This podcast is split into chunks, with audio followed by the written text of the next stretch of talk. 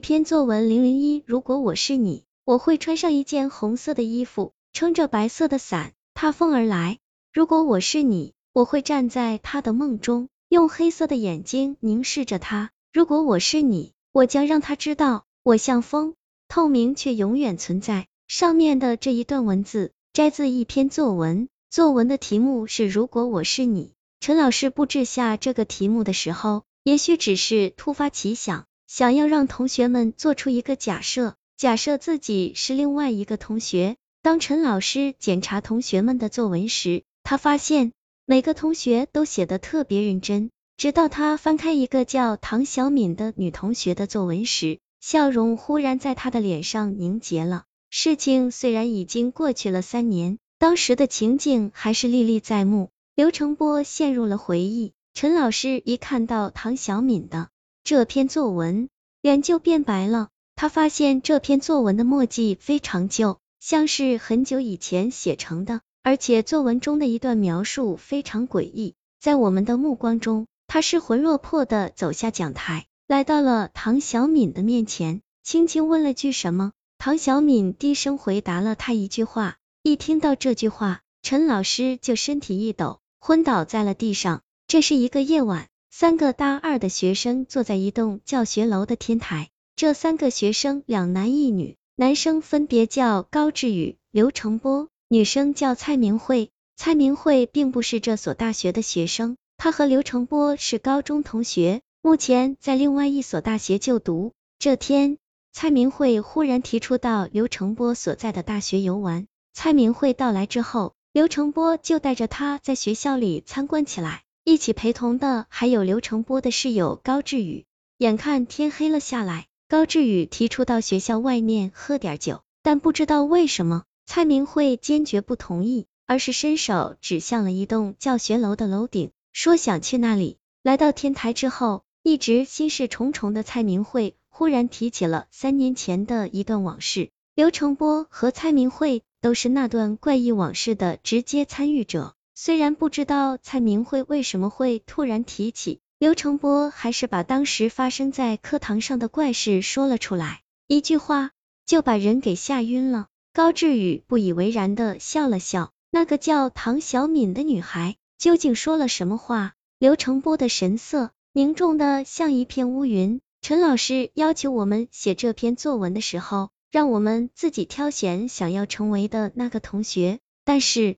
当他读到唐小敏的那篇作文时，他发现唐小敏想要成为的这个同学根本不存在于我们班上，而且其中一段对那个同学的描写很是古怪，不像是描写某个同学，而像是在描写一个鬼魂。听到这里，高志宇吃了一惊，慌忙回忆刚才刘成波读的作文里的片段，仔细一琢磨。其中几个诸如红色的衣服、白色的伞、踏风而来的句子，的确像是在描写一个形象诡异的鬼魂。不过高志宇还是不愿相信这是在描写一个鬼魂，他勉强笑着说：“也许那个女孩是以抒情的手法写下这些文字的，描写夸张一些也很正常啊。”沉默了许久的蔡明慧此时终于抬起了头：“你想错了。”老师一看到那段描写就非常害怕，你知道为什么吗？为什么？因为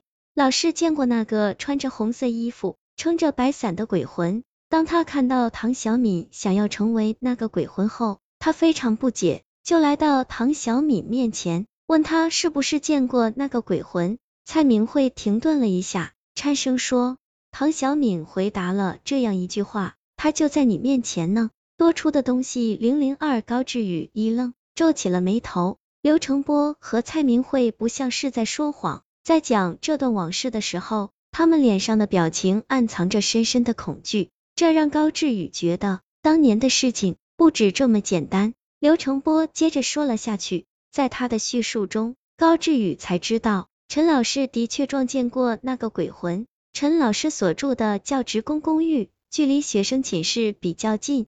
因教职工公寓前面有一个很大的花园，几乎每天晚上，花园里都会传来细微的笑声。他知道那是一些情侣在花园里幽会，也就没有太在意。直到有一天晚上，花园里忽然传来了女孩哭泣的声音。陈老师一听到哭声就急了，以为发生了什么事，急忙下楼冲进了花园。可就在这时，哭声戛然而止。他在花园里搜索了一番，并没有看到什么哭泣的女孩。难道开始就听错了？他摇了摇头，刚想返回，哭泣声却再次响了起来。这次他听清楚了，哭泣声来自花园边缘。在那里有一栋高楼，哭泣声就是从楼后面传来的。他急忙跑过去，绕过墙角。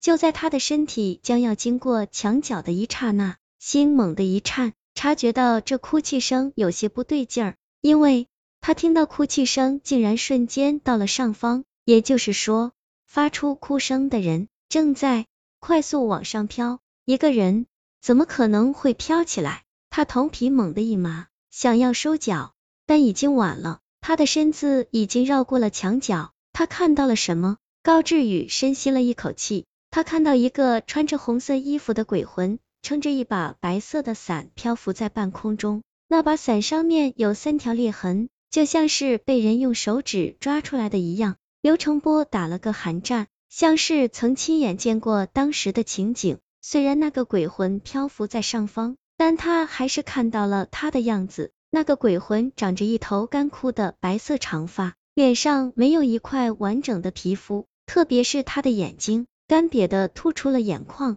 就像是两个漏气的气球悬挂在脸颊上。陈老师差点惊叫出声，用手捂住自己的嘴巴，慢慢退了回去。刘成波停了下来，他的脸色早已经苍白。就算陈老师见过那个鬼魂。就算那个叫唐小敏的女孩说那个鬼魂就在他的面前，他也不会那么轻易就被吓倒吧？高志宇发现了故事的漏洞，急忙说，他第一次看到那个鬼魂，并没有被吓倒，怎么反而会被唐小敏的话吓倒呢？刘成波苦笑一声，那是因为正是唐小敏的话让他意识到，最近发生在自己身边的一件怪事和那个鬼魂有关，那件怪事。就发生在陈老师的卧室里，在撞见那个鬼魂之后的无数个夜晚，每当他打开灯，都会觉得房间里多了一个什么东西。有一天，他推开卧室门，忽然发现自己五岁的儿子用粉笔在地板上画了一个女孩的轮廓。他惊慌失措的问儿子：“为什么要在地板上画人的轮廓？”谁知道？儿子摇了摇头：“这不是我的画的。”他的心一下提到了嗓子眼儿，不是你画的，是谁画的？刚才明明只有你一个人在这里。儿子天真的说，真的不是我画的，我看到地上有个影子，就用粉笔把它描出来了。原来那个多出来的东西是一个影子，影子当然不会凭空出现，这说明有一个肉眼看不到的人形一直站在灯下面，灯光没有照出他，却照出了他的影子。听到这里，高志宇一下站了起来，用不敢相信的眼神看向了地面。他似乎看到了什么可怕的东西。影子，这里明明只有我们三个人，为什么会有这么多的影子？高志宇忽然大叫一声，伸手指向了楼顶的地面。只见月光之下，果然有高高矮矮十来个人的影子围着他们。